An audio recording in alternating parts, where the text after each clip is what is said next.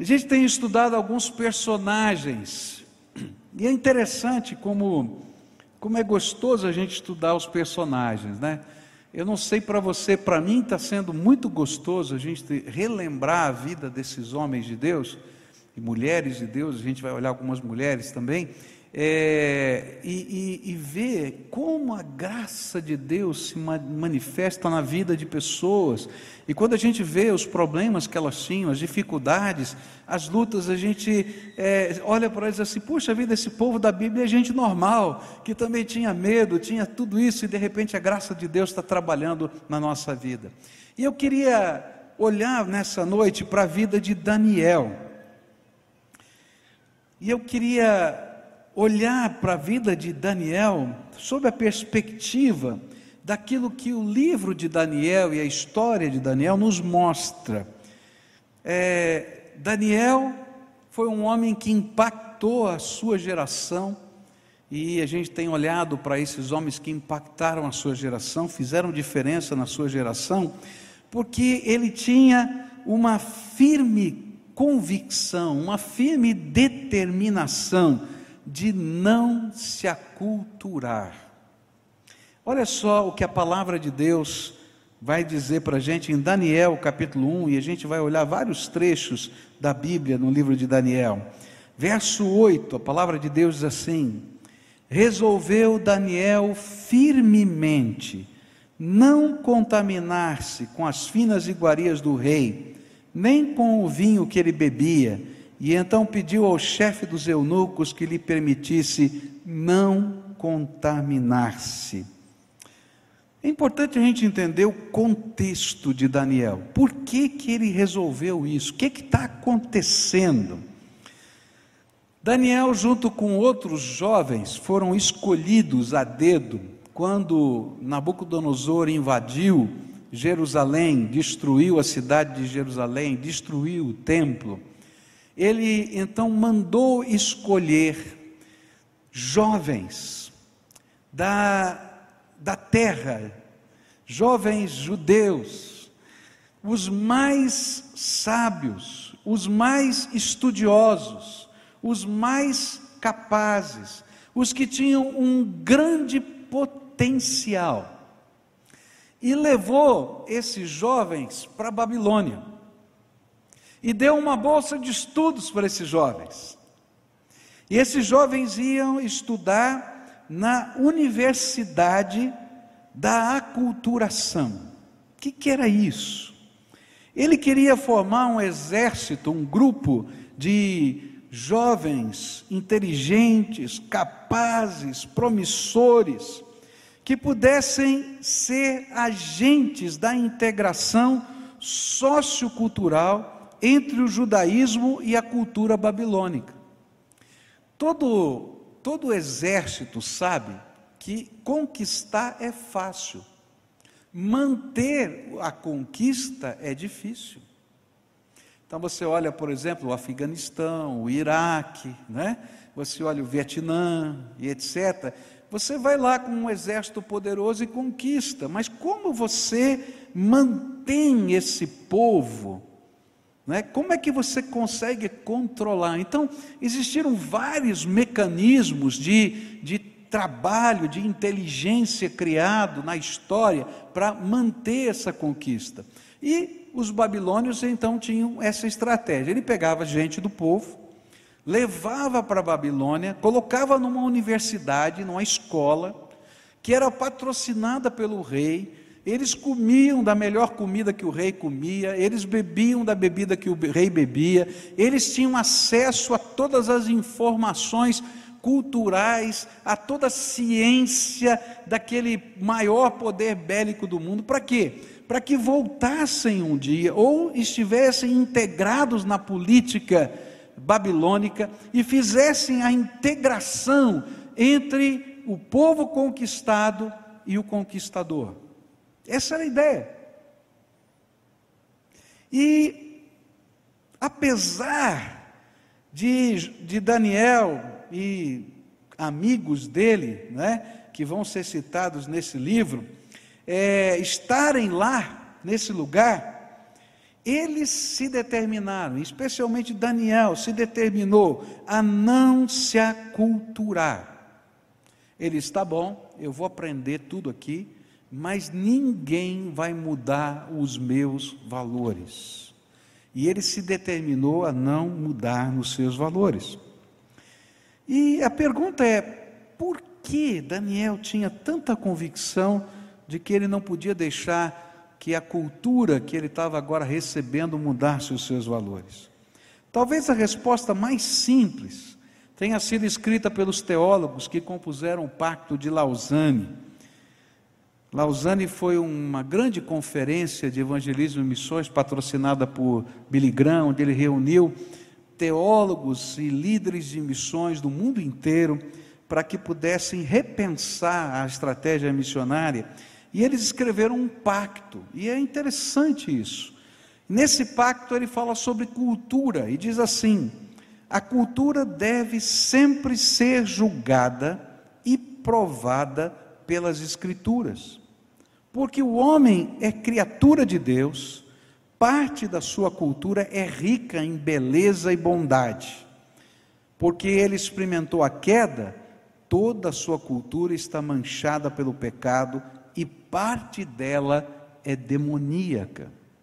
Então, tem coisas na cultura brasileira que são bonitas, que são especiais. A gente põe aquela camiseta amarelinha, a gente canta, sou brasileiro. Tem uns argentinos aqui que ficam bravos quando a gente canta assim, mas sou brasileiro, tal, etc. Né? Faz, é bonito, mas tem algumas coisas na cultura brasileira que a Bíblia diz que estão contaminadas, porque o homem caído não produz só coisas boas. E esses teólogos de Lausanne disseram: olha, toma cuidado, porque algumas não estão só contaminadas, elas estão sendo gerenciadas por uma inteligência demoníaca. É interessante que Daniel entendia que parte da cultura estava sendo conduzida por uma inteligência demoníaca. Paulo acreditava isso também, e ele vai escrever em Efésios 2, versículos 1 e 2: Ele nos deu vida, Jesus nos deu vida, estando vós mortos nos vossos delitos e pecados, nos quais andaste outrora, segundo o curso deste mundo, segundo o príncipe da potestade do ar, do espírito que agora atua nos filhos da desobediência. Esse curso do mundo, esse jeitão de viver na minha terra. Paulo está dizendo que tinha uma inteligência por trás que estava articulando isso. Por isso, Daniel, cheio do Espírito, se determinou a não aceitar os valores da cultura babilônica sem uma reflexão bíblica, mesmo que isso lhe custasse a morte. Eu acho tremendo isso. Mesmo que isso lhe custasse a morte. Podia parecer ao princípio exagero, mas a história vai nos mostrar que Daniel e seus amigos enfrentaram a morte, literalmente, por causa desta determinação. Pois eles confrontavam os valores da cultura que cegavam o entendimento das pessoas para os valores do reino de Deus. Muitas vezes é o jeitão de viver de uma cultura que impede as pessoas de entenderem o que Jesus fez por elas. Tem um livrinho muito interessante chamado Totem da Paz, que conta a história de um missionário que vai para a Polinésia pregar o Evangelho naquelas ilhas. E quando ele começa a pregar a história do Evangelho, o sacrifício de Jesus, todo mundo fica tremendamente curioso, mas o herói da história não é Jesus para eles. Sabe quem é? Judas. Porque naquela cultura, Aquele que é capaz de enganar melhor o outro é o herói. Você pode perceber como às vezes a cultura impede as pessoas de enxergarem os valores do reino de Deus e o conteúdo da palavra de Deus. E ele passa por uma crise incrível, dizendo assim: como é que eu posso pregar o evangelho nessa cultura? Se quando eu falo, ele diz: me fala mais de Judas, me fala mais de Judas. Mas ele também descobriu que em toda cultura Deus deixa uma porta aberta para a pregação do Evangelho. E ele descobriu que quando alguém queria falar a verdade, ele pegava o seu filho e dava para o inimigo. E o inimigo dava o seu filho para ele. Enquanto aquelas crianças vivessem guardadas, protegidas e cuidadas pelos inimigos, havia paz entre as tribos. E aquela criança era chamada de criança da paz.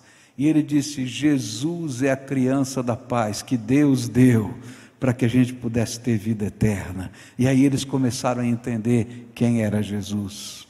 Mas Daniel estava vivendo esse conflito. Na Universidade da Culturação, ele faz esse pacto, porque ele entendia que parte da cultura babilônica que estava sendo ali inserida cegava o entendimento para que as pessoas não pudessem compreender quem é o Deus verdadeiro.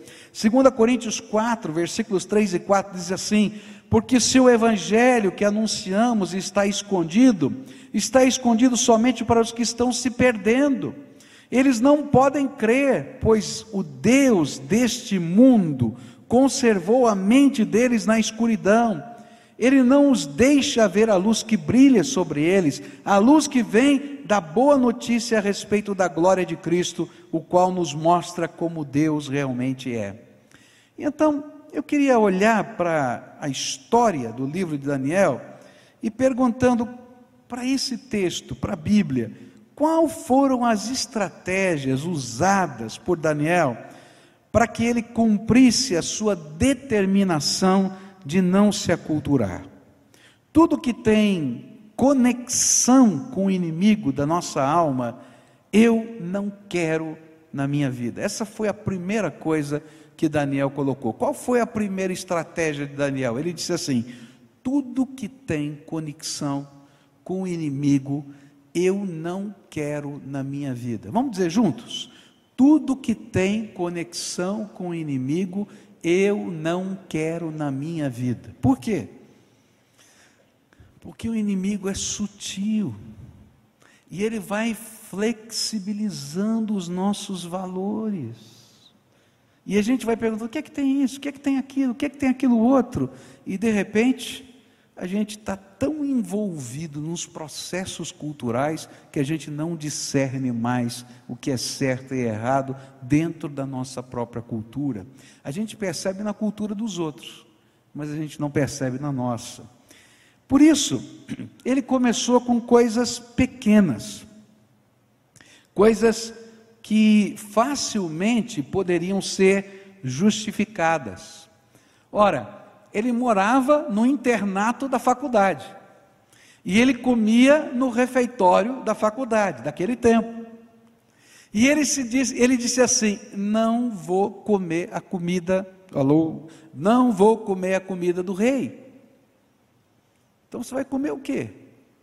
Ele é prisioneiro de guerra, não tinha dinheiro, não tinha grana, não tinha nada, ele tinha que comer o que estava lá. Mas por que, que ele disse: Eu não vou comer a comida do rei? porque ele tinha colocado no seu coração que nada que tivesse ligação com o inimigo ele queria na sua vida.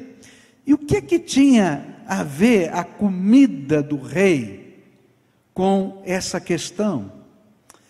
É que toda carne servida no palácio do real era sacrificada aos ídolos da Babilônia. Então vou usar assim uma linguagem bem simples assim para você entender, tá? Lá eles só comiam o frango, frango da macumba. Tá entendendo? Pegava o franguinho, oferece lá para os orixás, né? Mata o bichinho. Só que em vez de jogar na rua, né, na encruzilhada, eles levavam para os meninos comer. E na verdade não eram só os meninos que comiam, o rei comia. Por quê? Eles acreditavam que toda comida sacrificada aos ídolos, toda carne, era o bezerro, era o cabrito, era a ovelha, tudo que entrava no palácio, que era de carne, tá? Era sacrificado aos ídolos porque assim a bênção destes ídolos poderia atuar na vida do rei, dos seus súditos e do palácio. E Daniel sabia que a comida que era lá é o franguinho da macumba. Está entendendo? Ele disse assim: não vou comer. Eu não vou comer esse negócio. E é interessante perceber que a razão por que Daniel não queria participar dessa comida é que eles não queriam participar da mesa do Senhor, da presença do Senhor e da mesa dos demônios. Porque por detrás de toda a idolatria, estão os demônios que querem cegar o entendimento e a fé no único e soberano Deus e no seu Filho Jesus Cristo, único mediador entre Deus e os homens. Olha só o que o apóstolo Paulo fala sobre esse assunto. A gente, graças a Deus, não, não tem esse problema, mas há lugares do mundo que ainda continua tendo esse problema. E isso é uma, uma, uma, uma questão ética muito forte em alguns lugares do mundo. Por exemplo, na Índia, alguns lugares da Índia, essa é uma discussão teológica grande, porque há muitos lugares que só vendem um tipo de carne que foi sacrificada aos ídolos. Mas olha só o que o Paulo diz. Por isso, meus queridos amigos, 1 Coríntios 10, verso 14: fujam da adoração de ídolos. Eu falo com vocês como pessoas que têm capacidade para entender o que estou afirmando. Julguem vocês mesmos o que estou dizendo. Pensem no cálice pelo qual damos graças a Deus na ceia do Senhor. Será que quando bebemos desse cálice, não estamos tomando parte no sangue de Cristo? E quando partimos e comemos o pão, não estamos tomando parte no corpo de Cristo? Mesmo sendo muitos, todos comemos do mesmo pão, que é um só e por isso somos um só corpo. Pensem no povo de Israel, aqueles que comem as coisas oferecidas em sacrifícios, tomam parte juntos no sacrifício que é oferecido a Deus no altar. O que, que eu quero dizer com isso? Que o ídolo ou o alimento que é oferecido a ele tem algum valor? É claro que não. O que eu estou dizendo é que aquilo que é sacrificado nos altares pagãos é oferecido aos demônios e não a Deus. E eu não quero que vocês tomem parte nas coisas dos demônios. Vocês não podem beber o cálice do Senhor e também do cálice dos demônios. Vocês não podem comer na mesa do Senhor e também na mesa dos demônios. Ou será que queremos provocar o Senhor, fazendo com que ele fique com ciúmes? Por acaso vocês pensam que somos mais fortes do que ele?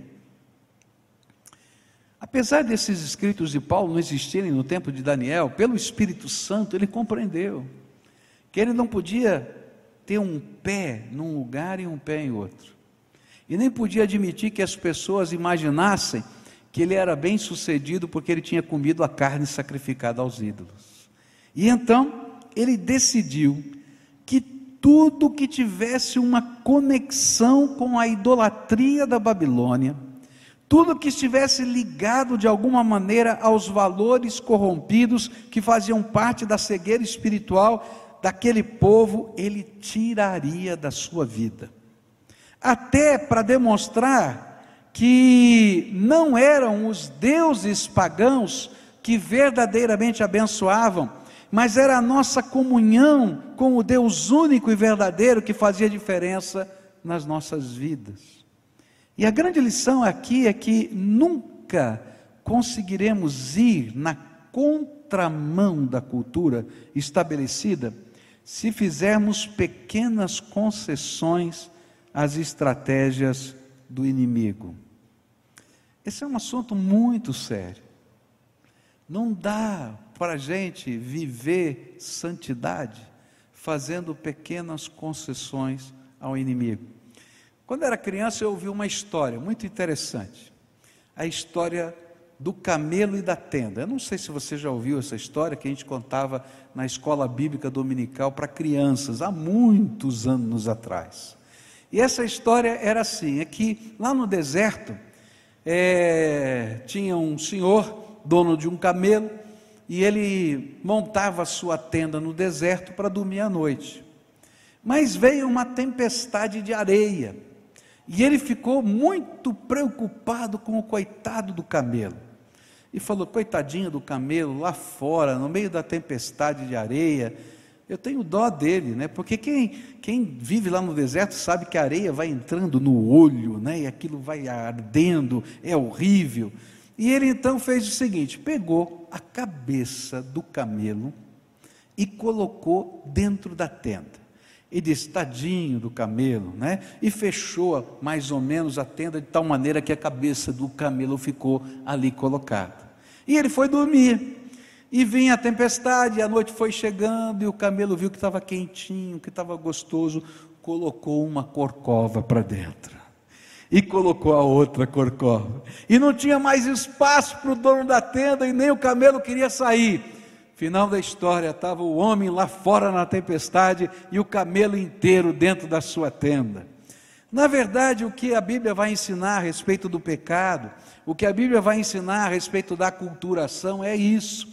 A gente faz uma pequena concessão aqui, essa concessão vai um pouquinho mais, vai um pouquinho mais, vai um pouquinho mais, e de repente a gente está fora e não há concessões. Nós perdemos os nossos valores diante de Deus. Por isso, Daniel disse: Eu não quero ligação com isso. Tudo que tiver conexão com o inimigo, eu não quero na minha vida. Como é que isso funciona na nossa vida hoje? Eu diria para você assim: cuidado com o que você vê. Às vezes a gente está vendo coisas que não prestam. E a gente vai permitindo que essas coisas tomem parte da nossa mente, do nosso coração, da nossa vida, e a gente vai devagarinho sendo aculturado por aquilo que a gente vê. Cuidado com os lugares que você frequenta, nenhum lugar é bom ou mal, mas tem lugares que não convêm para a nossa vida. É interessante que o apóstolo Paulo fala exatamente isso lá naquele texto que a gente leu. Ele diz assim: gente, você pode fazer tudo o que você quiser, mas lembra, nem tudo convém, nem tudo presta, nem tudo edifica. Para que você vai lidar ou vai permitir que Satanás semeie na sua mente o pecado? Cuidado nos lugares que você frequenta. Cuidado com as técnicas que você usa. Muitos profissionais estão usando técnicas sem nunca terem conhecido as suas origens. Tem algumas técnicas pseudocientíficas que nasceram de visões esotéricas, nasceram de manifestações demoníacas, literalmente demônios apareceram, falaram: faça assim, faça assado. E tem gente usando essas técnicas pseudocientíficas, sem analisar a origem, o contexto, o que tem por trás. Simplesmente dizer, ah, funciona ou não funciona, mas não é só isso. Tem mais coisa por trás, e a gente tem que olhar, porque essa força de aculturação é complicadíssima. Cuidado com o que você usa. Cuidado com o que você guarda na sua casa, porque pode causar ciúmes a Deus. Eu fui a uma universidade americana cristã, e lá na, na mesa de um professor, na verdade na estante de um professor, tinha uma imagem de Nossa Senhora Aparecida. Aí eu cheguei para ele e falei: Rapaz, o que, que é isso aqui? Ele falou: Não, é um objeto que eu achei bonito de decoração. E eu coloquei aqui na minha estante. Eu falei: Rapaz, tira da sua estante hoje. Ele deu risada: Não, isso aqui é só cultura. Falei, na minha terra não é só cultura, não, é objeto de adoração. As pessoas se curvam, oram, choram, carregam, levantam é, no, no, nos andores. Quando eu entro aqui, eu me sinto chocado. Por favor, não faça isso. Você entende? Ah, mas aqui na nossa cultura não faz mal nenhum. Não, o problema aqui não é cultura. O problema são os nossos valores, tudo que tem ligação com o inimigo. Por que, que eu estou falando que tem ligação com o inimigo? Porque toda forma de idolatria está ligada ao inimigo. É uma estratégia de Satanás para tirar o foco. Em vez de você orar a Deus, em nome de Jesus, você vai orar aos orixás, você vai orar aos santos de devoção. E Deus está falando: chega, eu sou o Senhor, eu quero abençoar a tua vida. Você já, você já pensou? Se você tivesse um filho que só conversasse com você por um procurador? Chegaria uma hora e você dizer, ô, ô, ô, fulano, sai daqui, que eu quero falar direto com meu filho. E é isso que é a nossa relação com Deus. Cuidado, cuidado com o que você está guardando na sua casa. Cuidado com o que enche o seu coração. A Bíblia fala, a boca fala o que o coração está cheio. Você quer saber do que está cheio o seu coração?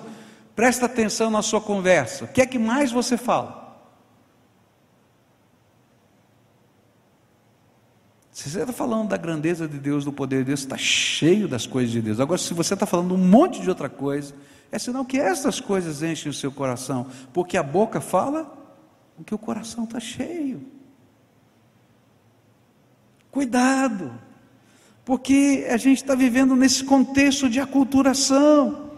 Cuidado como você namora, moço. E não é só moço, não, eu estou falando para velho, de cabelo branco também. Porque a palavra de Deus ensina que o sexo é para dentro do casamento. Se você não está casado, não é momento de ter sexo. Ah, pastor.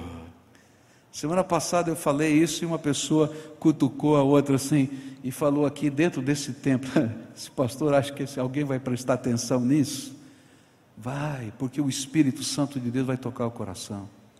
E se não prestar atenção, querido, sabe o que vai acontecer? Deus mesmo julga.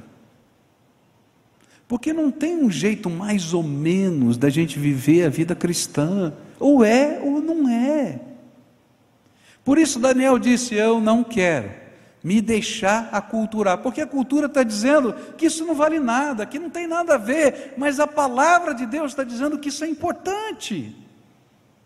Cuidado com as filosofias que, que controlam a sua mente.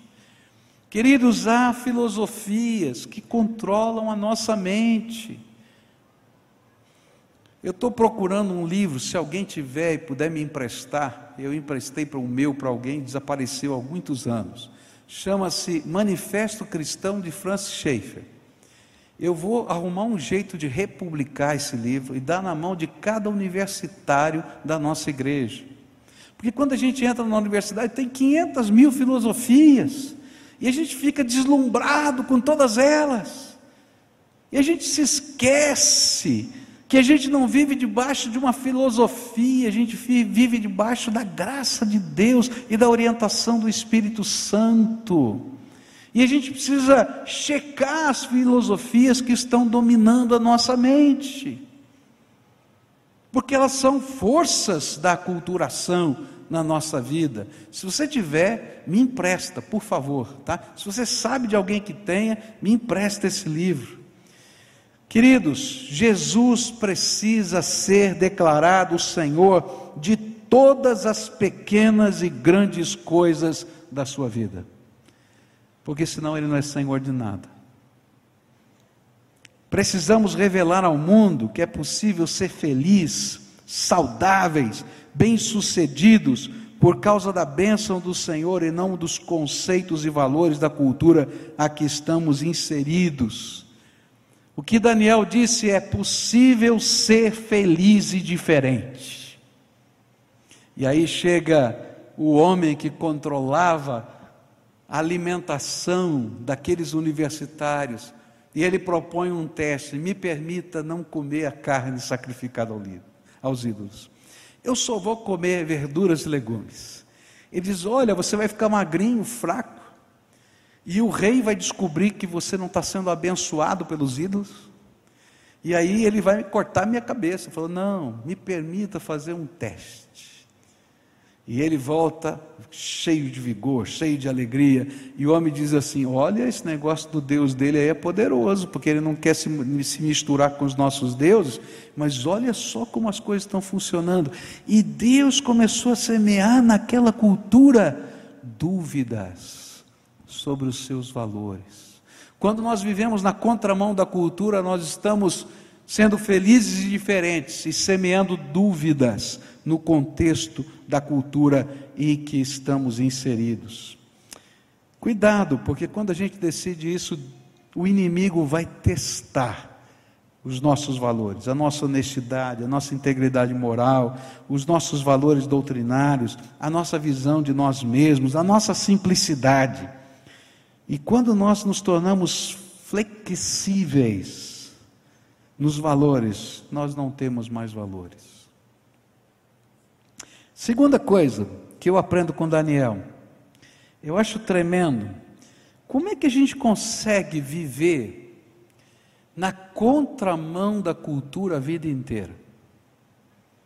Não é fácil viver na contramão da cultura.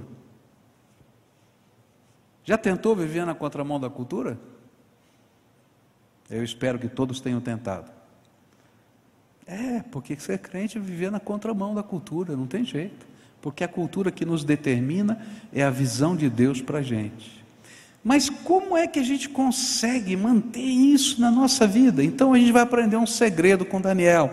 Daniel 6, verso 10, a Bíblia diz assim: Quando Daniel soube que o rei tinha assinado a ordem, voltou para casa. No andar de cima havia um quarto com janelas que davam para Jerusalém. E Daniel abriu as janelas, ajoelhou-se e orou, dando graças ao seu Deus. Ele costumava fazer isso três vezes por dia. É interessante o contexto de Daniel 6, porque os homens inimigos de Daniel, porque ele vivia na contramão da cultura, queriam matá-lo. E eles tentaram achar qualquer coisa que pudesse ser acusado Daniel diante do rei. E eles disseram: Olha, não tem nada, se a gente vai procurar, esse homem é um homem sério, esse é um homem idôneo, esse é uma pessoa ilibada, esse é uma pessoa que não é corrupta. Ele está do governo, mas o governo não controla ele, ele tem valores. E aí alguém disse assim: Olha, só tem um jeito da gente derrubar esse homem, se a gente usar a fé e os valores que ele tem no seu coração. E aí então montaram uma armadilha e disseram para o rei: Rei, olha, você é uma pessoa tão forte, tão especial, tão maravilhosa. Então, baixa um decreto: durante 30 dias, ninguém pode orar a outro Deus, porque na cultura deles, o rei era um emissário de Deus, ele era uma relação direta com Deus. Então você podia falar com o rei que o rei resolvia com o Deus deles, tá? E ele diz: ninguém pode fazer nenhuma oração a nenhum outro Deus e nenhum outro povo, a não ser para o Senhor para falar com o Deus dos babilônios. E aí, quando esse decreto foi assinado, a primeira coisa que Daniel fez foi para a casa dele, como ele sempre fazia. Não era, não era normal ele sempre fazia. Três vezes por dia ele entrava naquele quarto, que tinha sua janela voltada para a cidade de Jerusalém, abria as portas, as, as janelas ali daquele local, e levantava as mãos para o céu e adorava a Deus, de janela aberta, não era em segredo. E ele voltou ao mesmo lugar, mesmo que havia um decreto que proibia e condenava a morte. A segunda estratégia utilizada por Daniel para não se aculturar era manter uma disciplina diária de comunhão com o Senhor. Três vezes por dia ele entrava no seu quarto. Três vezes por dia ele orava ao Senhor e buscava a face do Senhor. Ele sabia que só o Senhor poderia lhe dar a força necessária para continuar vivendo na contramão da cultura em que ele estava inserido. Que só a presença do seu Espírito Santo poderia lhe dar o discernimento. Queridos, como é que a gente discerne? Como é que eu tomo decisões? Como é que eu descubro o que devo fazer, o que eu não devo fazer? Deus tem que falar comigo. E esse discernimento foi tremendamente usado por Deus para ele interpretar os sonhos do rei, para perceber as estratégias do inimigo e como enfrentá-las, para encher o seu coração com a palavra de Deus, que seria luz para o seu caminho. Mas isso não podia ser algo episódico, que acontece hoje, amanhã não acontece.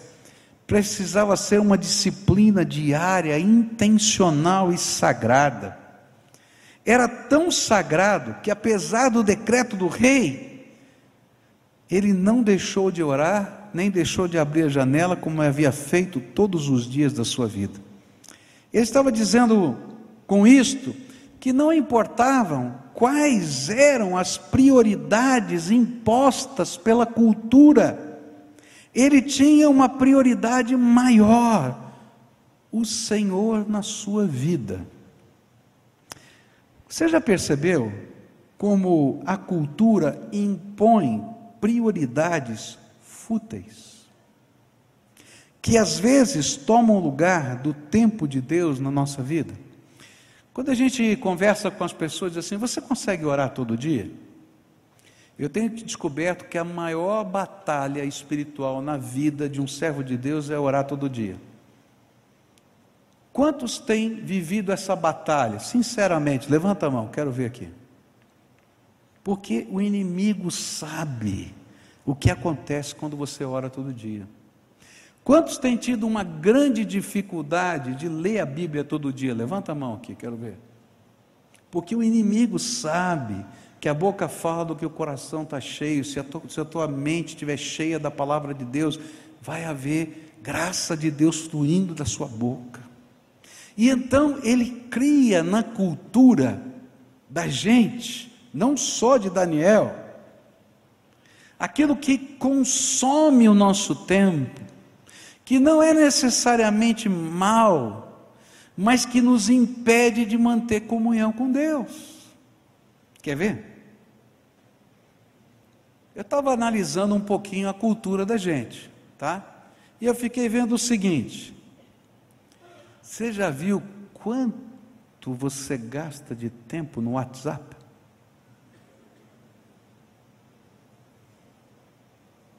Estou errado?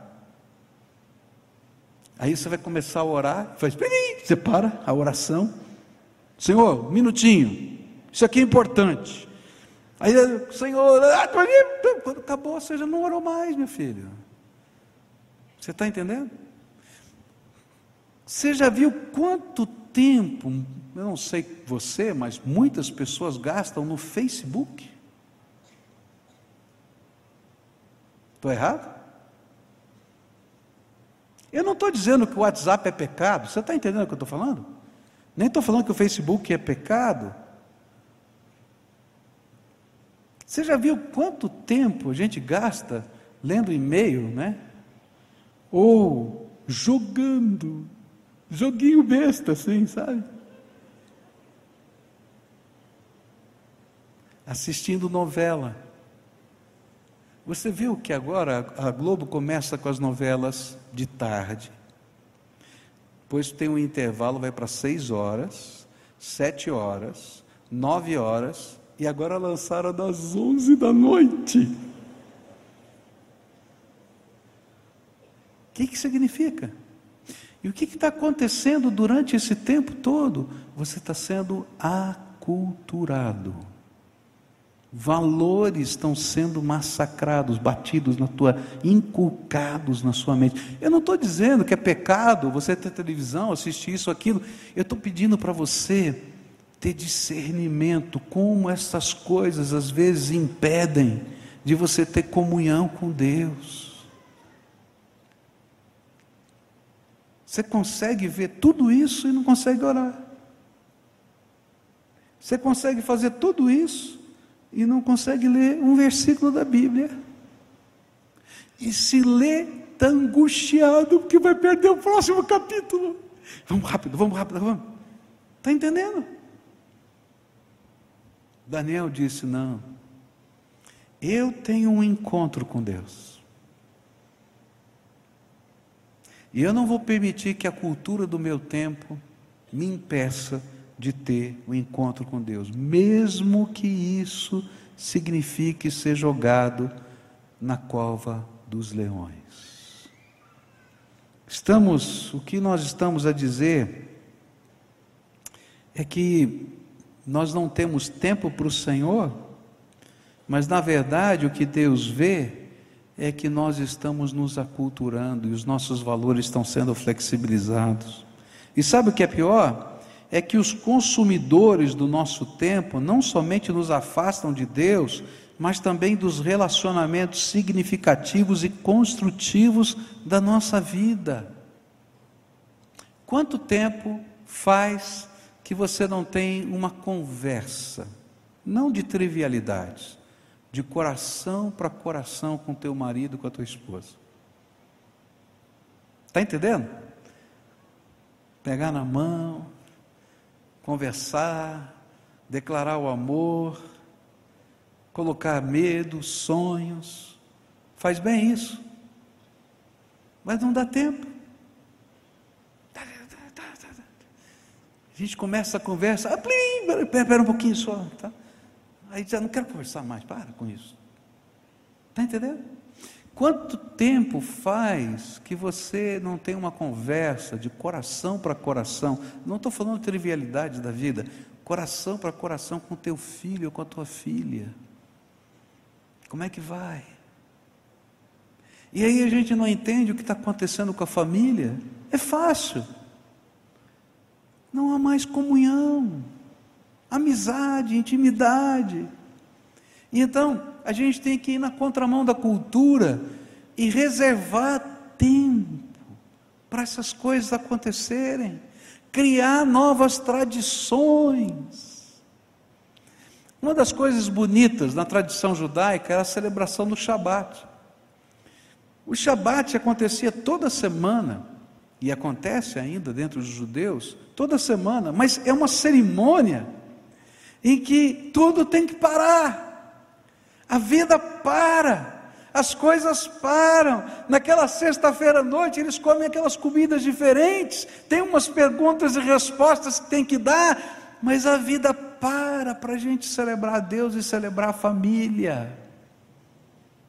A gente precisa de vez, de vez em quando, ou criar uma estrutura dentro da nossa vida para a gente fazer essas interrupções santas. Senão, a cultura vai consumindo. Uma cultura que diz que família não vale nada. O que vale são as suas relações afetivas, seja com homem, com mulher, com cachorro, com planta, com quem você quiser. É isso que está sendo dito hoje. E se você não acredita nisso, você é retrógrado, você é um bicho fora da, da caverna. Vê se cresce. Não, querido, eu não quero crescer para esse tipo de vida. Eu quero me manter fiel àquilo que Deus tem ensinado na, tua, na palavra dele. E vou andar na contramão. Vou ser criticado. E se as coisas continuarem no ritmo em que estão, queridos, escrevam. Nós vamos ser presos por causa dos nossos valores. Porque o mundo está crescendo, está caminhando de tal maneira que se você tem valores inflexíveis, porque você, eles são valores na sua vida, pode ter certeza que o mundo vai se preparar para prender você. Porque você irrita esse mundo. Porque na verdade você está irritando o príncipe desse mundo, conforme a palavra de Deus está ensinando nas escrituras sagradas. Você tem uma disciplina de comunhão com Deus? É uma pergunta simples. Qual é o teu horário de oração? Se você não consegue responder essa pergunta, você não tem uma disciplina. Você vai orar episodicamente. Ah, se der de manhã, de noite, de tarde, quem sabe, talvez. Tem que ter uma disciplina. Ter o tempo com Deus. comunhão com Deus, ouvir a voz de Deus, deixar o Espírito Santo falar com você, perguntar para Ele se esse negócio é bom ou é ruim, se você faz ou não faz, quais são as posturas éticas. E olha, querido, Deus vai responder poderosamente, como respondia Daniel. Por fim, eu queria olhar para algo tão tremendo que é, é o final dessa história do capítulo 6 é lindo, quando Daniel é lançado na cova dos leões por causa disso, e Deus manda o seu anjo para fechar a boca dos leões, e aquela manifestação de contracultura gerou uma reação de transformação na cultura. Olha só, Daniel 6, de versos 20 em diante, diz assim: Ali, com a voz muito triste, ele disse: O rei disse: Daniel, servo do Deus vivo, será que o seu Deus, a quem você serve com tanta dedicação, conseguiu salvá-lo dos leões? Eu acho tremenda essa pergunta. Será que Deus pode com os leões? Será que Deus pode com as forças instituídas? Será que Deus pode com o rei? Será que Deus pode com a mídia? Será que Deus pode com as pressões que nós sofremos de aculturação? E aí então vem a resposta.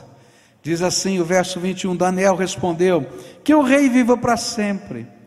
O meu Deus mandou o seu anjo e este fechou a boca dos leões para que não me ferissem, pois Deus sabe que não fiz nada contra ele, contra Deus, e também não cometi nenhum crime contra o Senhor. O rei, muito alegre, mandou que tirassem Daniel da cova, e assim ele foi tirado, e viram que nenhum mal havia acontecido com ele, pois havia confiado em Deus. E em seguida o rei mandou que trouxesse os homens que tinham acusado Daniel, e todos eles, junto com as suas mulheres, os seus filhos, foram jogados na cova. E antes mesmo de chegarem ao fundo, os leões os atacaram e os despedaçaram.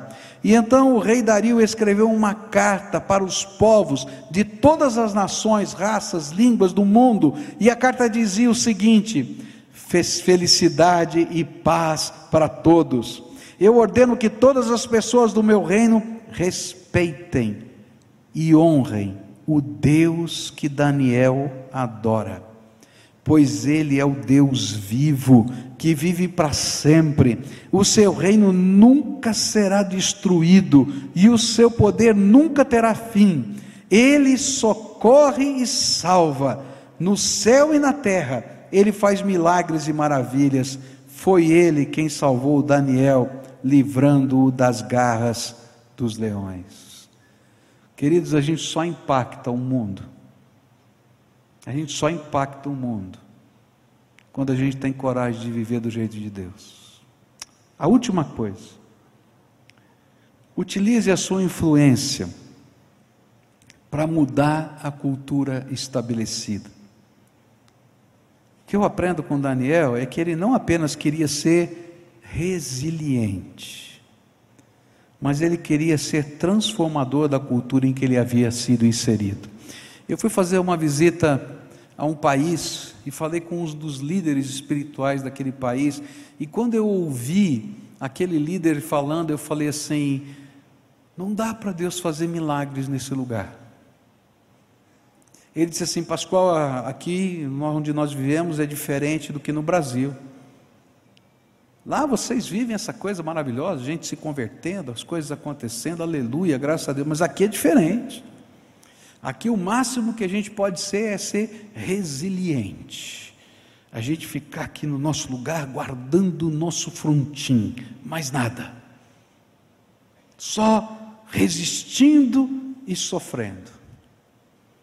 Não, queridos, Deus não nos chamou para a gente ficar num cantinho resistindo e sofrendo. Deus nos chamou para que, pelo poder do Espírito Santo, toda cultura no mundo seja confrontada pelo Evangelho e a palavra de salvação comece a fazer diferença na terra, e pessoas sejam salvas e culturas sejam transformadas. Você está entendendo? Os missionários que chegaram em todos os lugares do mundo, que fizeram diferença na terra, eram homens que tinham a visão não da resiliência, vamos criar aqui um fortezinho para o cristianismo ficar guardado. Não, eles queriam que esse cristianismo impregnasse naquele povo de tal maneira que os valores de uma cultura fossem mudados. Quando William Kelly chegou na Índia, ele ficava horrorizado com os funerais. Você já pensou você ir num funeral assim? Já é difícil a gente ir num funeral aqui no Brasil, mas imagina esse funeral. Fazia-se a pira crematória do cidadão que morreu. E pegava a viúva viva e amarrava nele, morto, e botava fogo nos dois.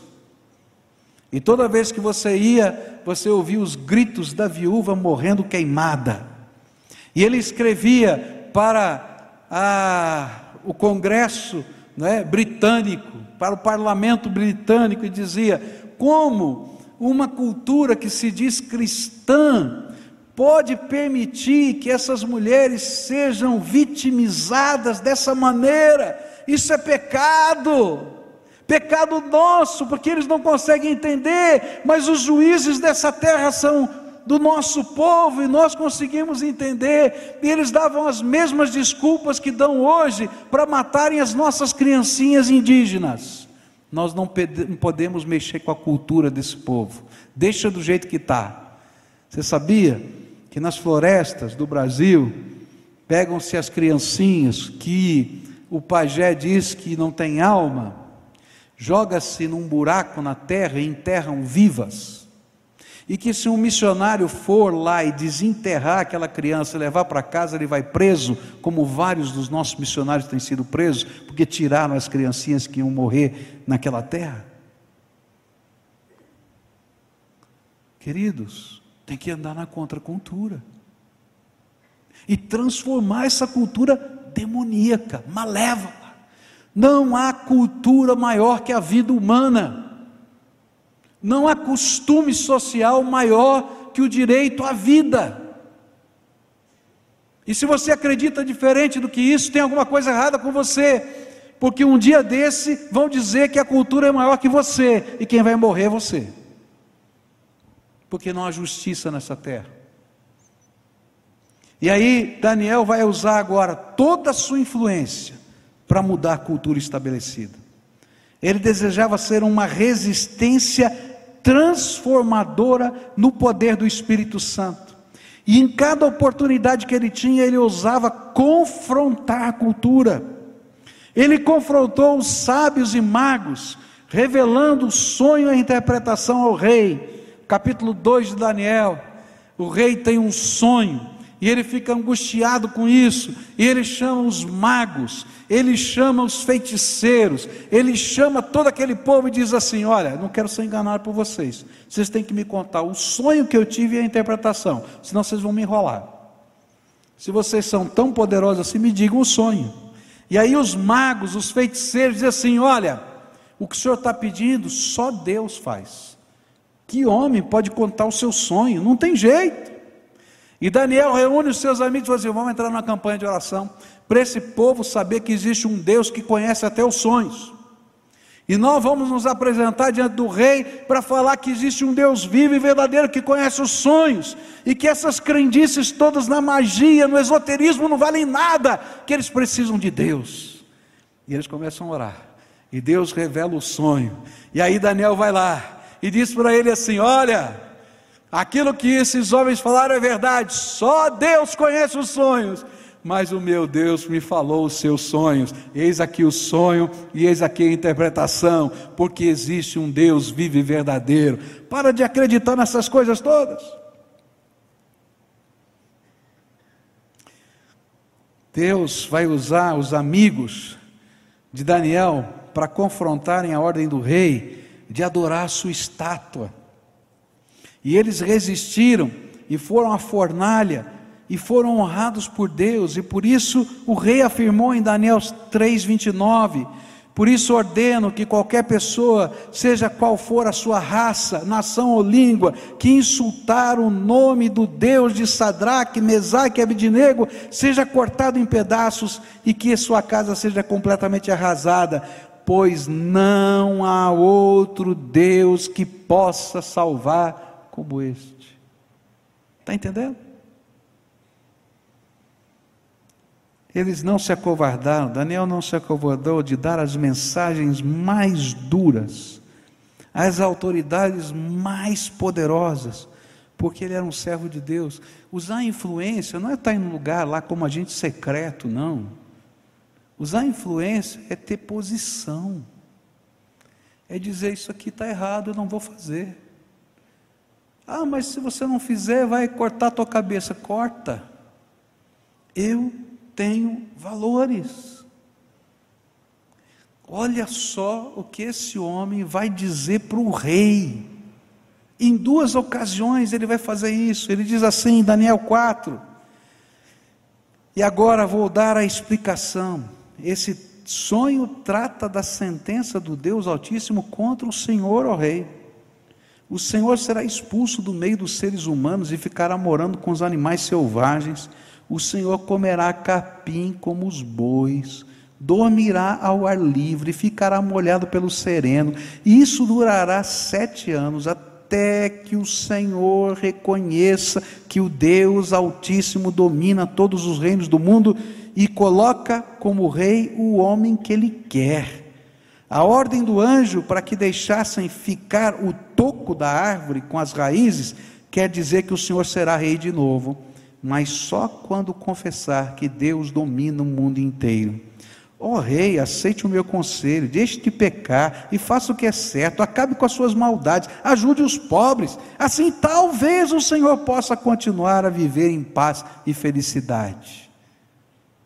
Ah, não tinha politicamente correto, não, era a palavra de Deus, tinha que ser dada. Em Daniel 5 ele fala com o filho desse homem, e ele diz assim: E o Senhor, ó rei Belsazar, filho de Nabucodonosor, sabia de tudo isso, mas mesmo assim não tem sido humilde, pelo contrário, o Senhor desafiou o rei do céu e mandou trazer os corpos que foram tirados do os copos que foram tirados do templo dele, a fim de que o Senhor e os seus convidados de honra, e as suas mulheres e as suas concubinas bebessem no vinho neles. E além disso, o Senhor deu louvores a deuses de prata, de ouro, de bronze, de ferro, de madeira, de pedra, que não vêm, não ouvem, não sabem nada. Mas o Senhor não deu a Deus a glória, aquele que tem o poder de matar ou de deixar viver e que decide tudo o que acontece com o Senhor. É por isso que ele mandou essa mão escrever na parede essas palavras: Mene, Mene, Tekel e Parsim. Agora a explicação Mene quer dizer que Deus contou o número dos dias do reinado do Senhor e resolveu terminá-lo. Tekel quer dizer que o Senhor foi pesado na balança e pesou muito pouco. Pérez quer dizer que o seu reino será dividido e entregue aos medos e os persas. Se você deseja não se aculturar, em determinados momentos você vai ter que usar a influência e revelar a sabedoria de Deus. Em outras, você vai ter que revelar o poder de Deus, mas quase sempre você terá de confrontar os valores estabelecidos com a palavra de Deus. Eu fico pensando o que Deus pode fazer nessa terra. Se cada um de nós, no lugar em que estiver, decidir fazer diferença. Quantos professores tem aqui? Levanta a mão, quero ver. Levanta bem alto a mão. Vocês estão recebendo cartilhas do governo de aculturação.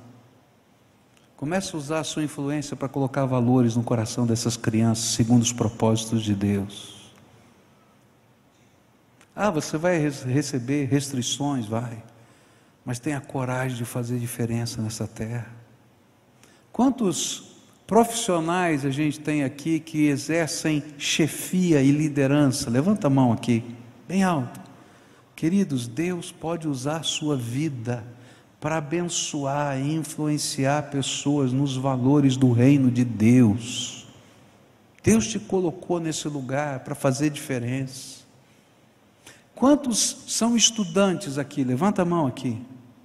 Gente, você lá na sua academia, lá no seu local de estudo, pode fazer diferença, sendo a contracultura das filosofias dominantes. Você precisa se preparar, precisa ter argumentos, precisa estudar, precisa ser cheio do espírito e vai fazer diferença. Eu não estou dizendo que é um tapete cor-de-rosa, bonitinho, não. Eu estou dizendo que a gente pode fazer diferença nessa terra. Tem gente aqui que trabalha na casa de alguém? Levanta a mão aqui, quero ver se tem. Tem. Eu ouvi um testemunho essa semana lindo de uma babá. Não foi dado por ela, nem pela família, mas pela irmã desse casal. Essa irmã mora em São Paulo. E ela estava orando, porque ela é a única convertida da família, estava orando pela família dela. E de repente ela vem um dia visitar a família e encontra a família dela frequentando a nossa igreja. Ele disse, pastor, fiquei tão feliz, encontrei a minha família frequentando lá a, a PIB. É, e como é que eles foram para lá? Diz, por causa da babá. Porque a babá ensinava a palavra de Deus e começava a orar por eles e convidou-os para virem à igreja. E começou com uma menina pequena e depois vieram os pais e estão lá. E naquele domingo eu fiquei chocada. Falei, por quê? Porque na hora do louvor estava todo mundo de mão levantada para o céu, de olho fechado, adorando a Deus. Eu disse: O que está acontecendo aqui? Louvado seja Deus. Não é resiliência é missão transformadora. Vamos orar? Curva sua fronte agora. A gente vai se preparar para a ceia do Senhor agora. E a ceia do Senhor tem o pão e o vinho. E o pão e o vinho nos simbolizam Jesus que morreu na cruz por nós, o corpo e o sangue dele. Se existe um ato de contracultura, foi esse: Jesus morrer na cruz por nós. E hoje Deus está lhe chamando para assumir pactos com Ele. O pacto de não se aculturar, não ter parte com qualquer coisa que o inimigo planejou, separar um tempo para Deus na sua vida e trabalhar pela transformação desse mundo no poder do Espírito. E nessa noite, antes de tomar o pão, comer do pão e tomar do vinho, eu queria desafiar você a firmar esse pacto com Jesus. Senhor, pode usar a minha vida, me dá graça.